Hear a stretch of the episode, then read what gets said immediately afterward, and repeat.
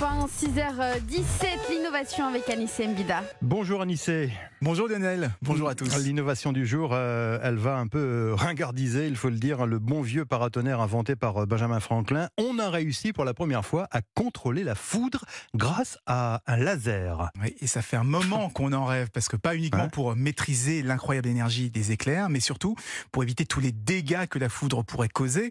On parle quand même de millions de volts qui sont libérés en une fraction de seconde et plus Mhm. de 4000 morts par année hein, dans le monde, donc c'est- Mhm. c'est assez considérable. Or, pour se protéger jusqu'ici, on n'avait rien trouvé de mieux que le paratonnerre, une invention qui date quand même du 18e siècle. Le problème, c'est que son rayon de protection est toujours resté limité. Pour vous donner une idée, un paratonnerre qui fait 10 mètres de haut va couvrir simplement un rayon de 10 mètres au sol. Ah oui. Ça Ah veut oui. dire que malgré sa hauteur, bah, la tour Eiffel ne protège que sur 300 mètres seulement. Mhm.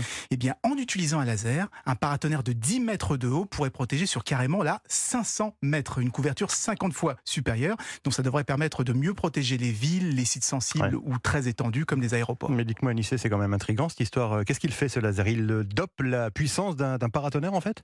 Exactement, on envoie un rayon laser vers le ciel, juste à côté du paratonnerre. Ça permet de capturer la foudre sur de plus longues distances et de la guider tranquillement vers le paratonnerre.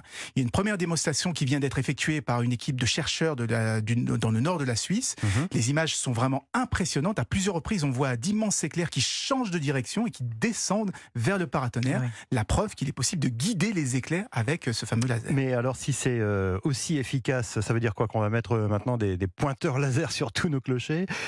Non, non, non, parce qu'on va d'abord de- devoir régler un petit problème. Vous savez que les pointeurs laser peuvent aveugler les pilotes d'avion. Ouais. Imaginez s'il y avait des milliers Ah oui, de pointeurs bah oui, qui étaient accrochés à des parieurs. Non, non. C'est pour ça que dans un premier temps, la solution, bah, ce sera de les allumer uniquement quand la couverture nu- nuageuse est suffisante. Comme ça, Mhm. on risque pas d'embêter les avions qui y a au-dessus. Mais à terme, les chercheurs réfléchissent surtout à déclencher la foudre sur commande et à des endroits précis de leur choix.